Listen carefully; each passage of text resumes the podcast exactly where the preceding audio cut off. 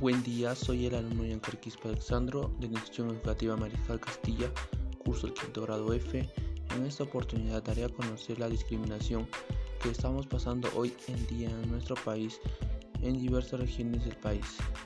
A pesar de que los años siguen pasando, el problema de la discriminación aún sigue vigente en nuestro país.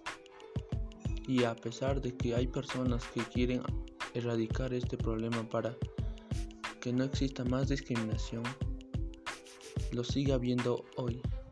La discriminación ética racial es un género de discriminación que dirige contra las personas o grupos que se distinguen por sus características raciales, culturales, nacionalidades o cualquier otro que los asocie con un grupo que comparte una herencia común. Deberíamos ponernos en contacto con alguien que nos pueda ayudar para que presten asistencia a las víctimas de la discriminación, para analizar las posibles vías de actuación y calmar la discriminación. La discriminación racial es la acción que humilla, menosprecia, restringe a los demás, por la que esta acción disminuye o anula los derechos humanos de las personas por sus diferencias, ya sea por color, por raza, por su manera de hablar o por alguna característica física.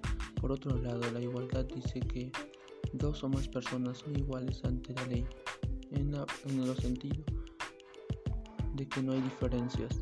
Del mismo modo, nuestro país no acepta que todos somos iguales, ya sea indígenas, vivimos en zonas rurales o vivimos en distritos conocidos. Todos tenemos las mismas capacidades y derechos de tener una educación de calidad y sin distinciones o, diferencias. La discriminación racial es un problema que vivimos en la actualidad. Tenemos que parar ser más empáticos y democráticos. Como, como los ciudadanos del Perú tenemos que conocer bien nuestra diversidad cultural y tenemos que respetar a las personas que lo siguen difundiendo estas culturas y así promover el derecho de la igualdad y, y vivir y convivir en armonía.